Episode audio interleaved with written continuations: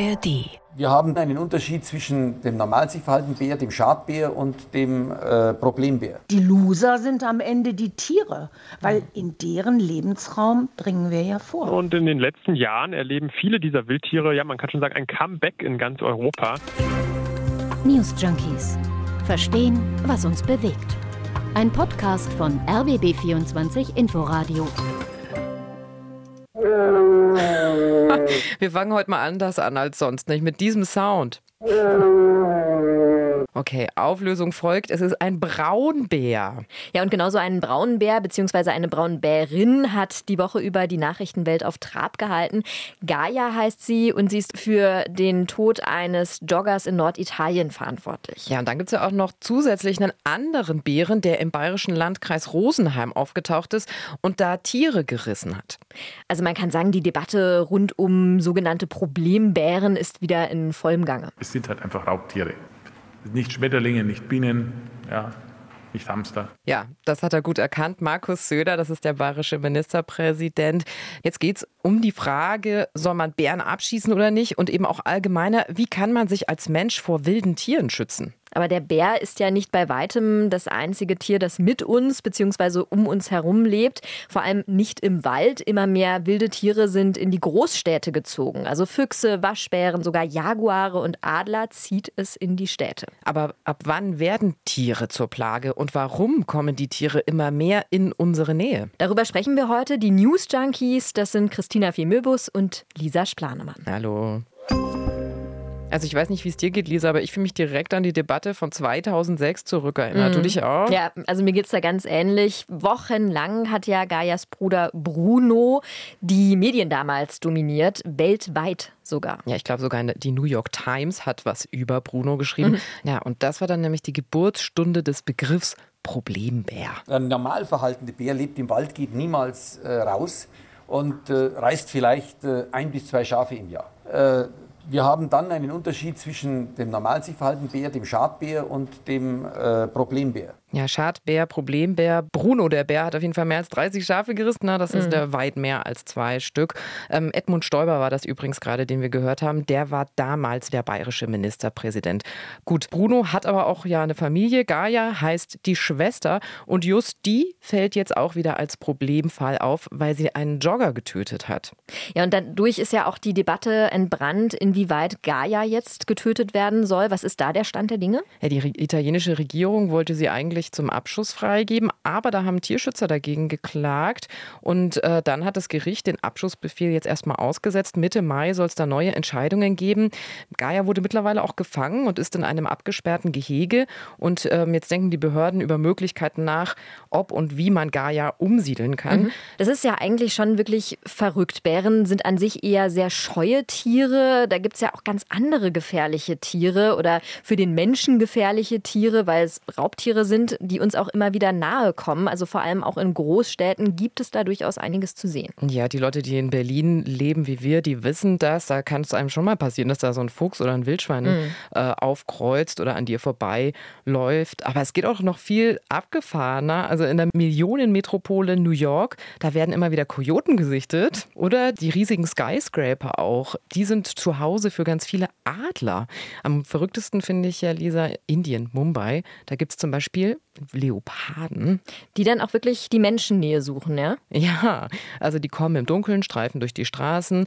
Da leben etwa 40 Leoparden, heißt es. Und Forscher haben herausgefunden, diese Nähe nützt den Menschen tatsächlich mhm. auch, weil diese Großkatzen Straßenhunde erlegen. Naja, gut, sie müssen natürlich fressen, ne? Ja, und in Indien gibt es auf jeden Fall sehr viele Straßenhunde, viel Futter. Mhm. Gut, kurzum, die Angst ist groß, dass Tiere jedweder Art unseren Lebensraum erobern. Kann man also sagen, Menschen- und Tierlebensräume überschneiden sich immer stärker, egal ob jetzt in der Stadt oder auf dem Land. Teilweise sind beide Gruppen sogar ja stark voneinander abhängig. Mhm. Das ist zum Beispiel bei einem ganz niedlichen Tierchen auch in Berlin gut sichtbar, nämlich beim Spatz. Der ist omnipräsent äh, hier in Berlin. Äh, also Berlin gilt auch unter Vogelforschern als unangefochtene Spatzenhauptstadt. Mhm. Also das kommt immer wieder in Vogelzählungen raus. Und das Tier ist total abhängig vom Menschen. Ähm, wir haben darüber auch mit einer Biologin gesprochen, Eva Gores heißt sie. Und wir haben die Frage mit ihr geklärt, warum der Mensch ein Stück weit auch schuld an dieser Situation ist. Eva Goris hat gerade ein Buch zum Thema Spatzen veröffentlicht und die Biologin sagt, sie sind auf die Menschen angewiesen. Die brauchen die Menschen, weil Menschen immer auch Nahrung für Spatzen bedeuten. Und zwar durch die Geschichte, durch die Jahrtausende. Da, wo der Mensch Getreide angebaut hat, war der Spatz zu Hause. Also er hat viele Vorteile von uns und deshalb ist er so ein typischer Kulturfolger. Aber haben wir denn jetzt, wir haben ja viele Problembären, haben wir auch Problemspatzen oder ja, was? Ja, nee, wir haben nicht Problemspatzen, sondern wir sind ein Problem für die Spatzen, denn die Spatzenkinder, die Spatzenküken, die brauchen, um überhaupt aufwachsen zu können, Insekten. Tja, mhm. und wo finden Sie die noch? Wir haben die super gepflegten Gärten. Natur ist rar geworden. Und ähm, wenn Sie da irgendwie so einen chemisch gereinigten Garten haben, wo also der Rasen mit der Nagelschere geschnitten wird, hm. da finden die Spatzen für ihren Nachwuchs nichts zu fressen. Und deshalb ist es ein Problem für die Spatzen geworden, weil das Leben, das Zusammenleben mit den Menschen sich geändert hat. Aber sagen Sie, mein letzter Stand der Dinge war, dass der Spatz eigentlich gefährdet ist. So ist es. Die Spatzen gehen zurück, die Population geht ganz stark zurück, weil nicht nur, dass es immer weniger Insekten gibt, äh, ist für die Spatzen ein Problem, sondern die finden auch kaum noch Möglichkeiten, Nester zu bauen. Wenn Sie sich jetzt so eine moderne Stadt angucken, Glasfassaden, Beton. Der Spatz findet keine Möglichkeiten mehr, Nester zu bauen. Und in Berlin, arm aber sexy, wie einer ihrer Bürgermeister mal gesagt hm. hat, gibt es natürlich mehr Brachflächen und auch mehr Industriebrachen und so. Da hat er schon noch eher eine Chance. Das heißt, im Grunde ist da die Stadt auch quasi ein bisschen eine Hilfe, eine Unterstützung für den Spatzen überleben zu können? Kann man das Richtig. so drehen? Nicht nur für den Spatz, sondern für sehr viele Wildtiere ist die Stadt ein Ort des Überlebens geworden, weil, also auch für Füchse, für Wildschweine, da haben sie in Berlin ja auch ein Problem mit. Ich habe Fotos gesehen, da stehen die Wildschweine und die Füchse äh, an der Haltestelle und gucken in die Papierkörbe. Und ja, genau ich saß auch schon mal in der S-Bahn mit Ehrlich? einem Wildschwein. Nein, das war ein Witz. ja, Wildschweine finden Sie natürlich auch überall. Die sind dann angezogen und auf zwei Beinen am Start. Die gibt es in Hamburg auch. Die Tiere, Wildtiere, finden in den Städten immer mehr Möglichkeiten, sich zu ernähren. Da gibt es Müllkippen, da gibt es Papierkörbe, da gibt es Friedhöfe und, und Parkanlagen. Die haben mehr äh, äh, Diversität sozusagen, diese Parkanlagen, als äh, die Landschaft draußen drumherum. Wenn Sie aufs Land fahren, dann haben Sie Einheitsschläge, da wachsen keine Blumen mehr. Deshalb kommen die Wildtiere in die Stadt. Man muss auch sagen, der Mensch trägt ja die Verantwortung dafür. Großstädte verdrängen den natürlichen Lebensraum der Tiere, Grünflächen weichen Gebäuden, Wälder werden abgeholzt. Also die Tiere finden dann kaum noch Verstecke oder natürliches Futter und gleichzeitig können sie aber auch nicht unbedingt in die ländlichen Regionen ausweichen. Ja, ist ja auch logisch, weil da wird kilometerweit immer das Gleiche angebaut. Da gibt es einfach keine Auswahl. Dazu kommen Düngemittel, die in der Landschaft eingesetzt werden. Und die Flächen, die natürlichen Lebensraum bieten, werden immer kleiner. Deswegen ist auch immer weniger Platz für die Tiere vorhanden. Die Konsequenz aus dem Ganzen ist, dass die Tiere auf die Stadtgebiete ausweichen eben und sich dann auch unseren urbanen Lebensräumen anpassen, entsprechend auch alternative Futterquellen suchen. Aber ab wann wird das Ganze denn auch zum Problem? Also ab wann spricht man von einer richtigen Plage letztlich? Ja, da sagt die Naturschutzorganisation WWF zum Beispiel, wir beschreiben Tiere dann als Plage, wenn sie uns zur Last fallen, wenn sie für uns ungemütlich werden oder wenn wir schlicht keine Lust haben, mit ihnen den Lebensraum zu teilen. Also das sind so drei Argumente für den Fall, von einer Plage sprechen zu können. In diese Definition passt definitiv das Beispiel Ratten. Also es gibt mhm. ja unendlich viele Ratten in Großstädten. Ähm, das ist eine richtige Plage und das ist auch total total gefährlich für Menschen, weil die Tiere auch Krankheiten übertragen. Ja, und dann, dann sehe ich da andersrum so einen Waschbär, den finde ich dann wiederum total niedlich, ehrlicherweise. Da fällt es mir total schwer, äh, von der Plage zu sprechen. Ist aber schon ein bisschen auch so, oder? Ich kann dich da total verstehen. Waschbären sind niedlich anzuschauen, ja. aber gerade Waschbären sind eigentlich gar keine heimischen Tiere. Also die kommen hier mhm. gar nicht aus Deutschland und sie haben deshalb auch im Umkehrschluss keine natürlichen Feinde. Und deshalb sagt zum Beispiel der WWF, das sei im Grunde die perfekte Voraussetzung, um sich dann auch ungehindert zu vermehren. Hm. Aber was denn eigentlich mit dem Bär? Das war ja unser Aufhänger, um überhaupt ähm, über das Zusammenleben von Tier und Mensch zu reden. Ist denn so ein Braunbär, ist der eine Plage? Also da können wir ja erstmal auf die Zahlen gucken, um das so ein bisschen einzuordnen. Laut WWF gibt es nämlich rund 17.000 Braunbären in Europa. Finde ich, ist schon oh. eine ganz ordentliche Anzahl.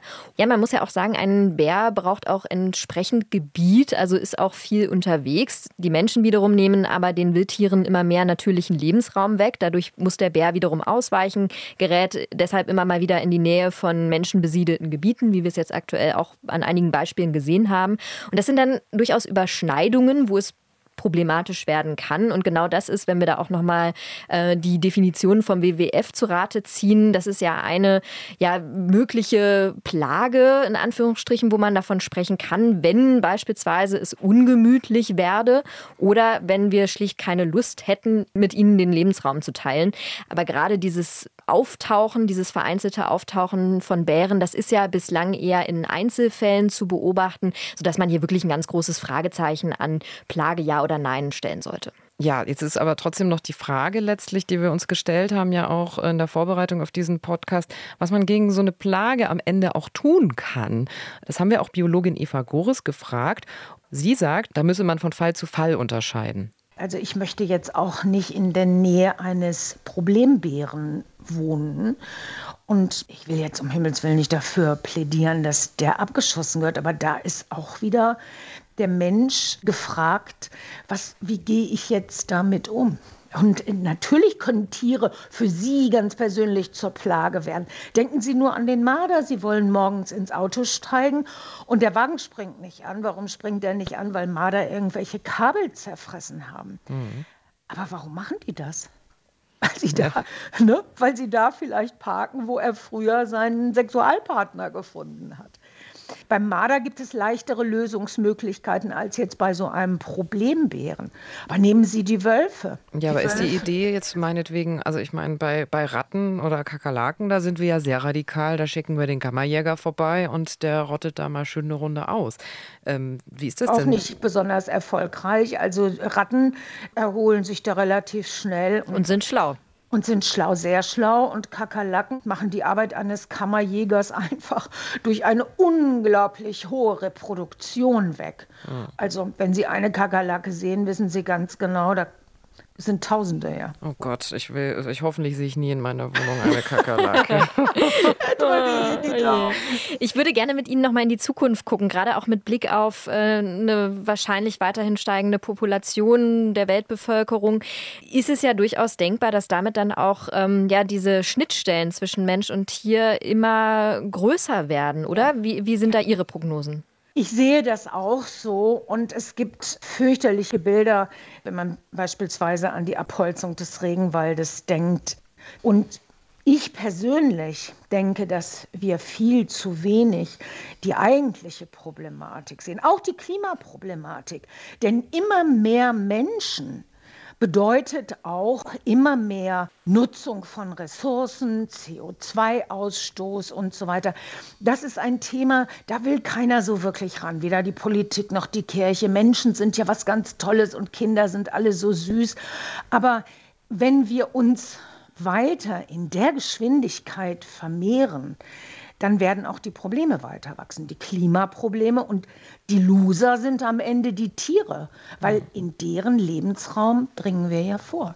Okay, verstehe. Ähm, Jetzt habe ich Sie frustriert. Frustrierend, ja. Ja, ja gut, das ist, ist, auch frustrierend. Aber so, so, tatsächlich, was kann man denn jetzt, also weiß nicht, dann, Sie sagten, es gibt unterschiedliche Lösungen für unterschiedliche Tiere, ne? Aber ja. ich frage mich ja tatsächlich, was, äh, wenn es langfristig nur die Lösung gibt, an Stellschrauben zu drehen, wie Klimapolitik zum Beispiel, aber was gibt es denn so kurz- und mittelfristig, um so einen Waschbären im Zaum zu halten. Ich habe jetzt rausgehört, abschießen wäre jetzt nicht so die Option, für die Sie plädieren würden. Also Aber oft bleibt nichts anderes übrig. Schauen Sie sich diese gigantischen Wildschweinrotten an. Was wollen Sie da machen? Da müssen Sie eine vernünftige Jagdpolitik machen. Aber auch da sind die Tiere am Ende wieder die Leidtragenden. Weil warum vermehren die sich in Stadtnähe so? Klammer auf, der Mensch ist die Ursache. Und am Ende greift der Mensch zur Waffe, um die Tiere vernünftig reduzieren zu müssen. Ich bin gar nicht so eindeutig dagegen, äh, ähm, bestimmte Tierarten zu bejagen. Wir haben einfach zu viel Wildschweine und auch zu viel Waschbären. Aber am Ende des Tages ist es das Individuum, das da den Kürzeren zieht. Das mhm. müssen wir uns immer vor Augen halten. Was kann denn der Einzelne, die Einzelne tun, beispielsweise hier in Berlin im Umgang mit Spatzen, mit Waschbären etc.? Woran kann man sich da möglicherweise orientieren? Nicht füttern und auch schauen, dass die jetzt nichts zu fressen finden. Also mit meinem Müll sorgsam umgehen beispielsweise und anderen Tieren die Hand zu reichen und zu sagen, wir helfen dir. Und das kann man machen, indem man im Garten wilde Ecken wachsen lässt für Vögel, aber auch für Schmetterlinge. Da sollte man sozusagen helfen und auf der anderen Seite schauen, dass sich das Problem nicht verstärkt. Ja, da muss man aber aufpassen, dass dann nicht irgendwie der Problembär auch noch um die Ecke kommt und sich auch an der wilden Ecke bedient, oder? Ja gut, nur ein Witz. Ja, da muss man auch sagen, eine Begegnung mit einem Bären ist wirklich ausgesprochen unwahrscheinlich. Ja, aber falls doch, also wenn ich jetzt zum Beispiel in Bayern bin und wandern gehe und dann vor mir so ein Bär steht, jetzt ernsthaft, also was mache ich denn dann? Wegrennen. Also ich würde intuitiv würde ich natürlich erstmal wegrennen. Das ist wahrscheinlich mhm. gar nicht richtig. Hast du vollkommen recht. Das ist natürlich so das, was man als erstes in so einem Moment denkt. Aber stattdessen lieber nicht wegrennen, am besten auf sich aufmerksam machen, rät Thorsten Reinwald vom Deutschen Jagdverband gegenüber dem SWR. Wenn Sie ein, ein Wildtier, ein wehrhaftes Wildtier vor sich sehen, heißt es erstmal sich bemerkbar machen in die Hände klatschen, rufen, sich groß machen und langsam den Rückzug antreten. Das muss man erst mal schaffen in so einer Situation, oder? Kühlen Kopf bewahren. Mhm. Ja, das gilt offenbar also für jedes, so ziemlich jedes Wildtier, auch für ein Wildschwein, wenn wir eins in der Stadt treffen sollten. Bloß nicht panisch werden, auch nicht streicheln. Und ähm, tut mir leid, liebe Taubenfriends, das muss ja ich auch direkt an dieser Stelle nochmal sagen, auch füttern ist nicht ideal. Lisa, ich finde ja, jetzt könnten wir mal einen Schlussstrich ziehen. Unsere News Junkie Woche ist vorbei und jetzt ist auch Zeit auch mal für Flachwitze. Ja, da so viel Zeit muss zwischendurch sein. Mit Dann dir, schieß los. Mit dir hat, nein, die Folgen mit dir waren tierisch gut. Wir waren bärenstark diese Woche. Mhm. Da hat der Bär gesteppt hier im Studio, war ganz schön viel los. Wir hatten auch viele Gesprächspartner und Gesprächspartnerinnen. Unsere tierisch guten Folgen könnt ihr auf jeden Fall alle in der ARD Audiothek hören.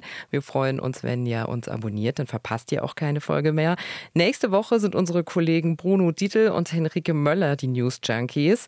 Auch da freuen sich die Kolleginnen und Kollegen, wenn ihr mal reinhaut. Wir sagen Tschüss, bis bald. Ciao. Wochenende. Bis bald. News Junkies. Verstehen, was uns bewegt. Ein Podcast von RBB24 Inforadio. Wir lieben das Warum.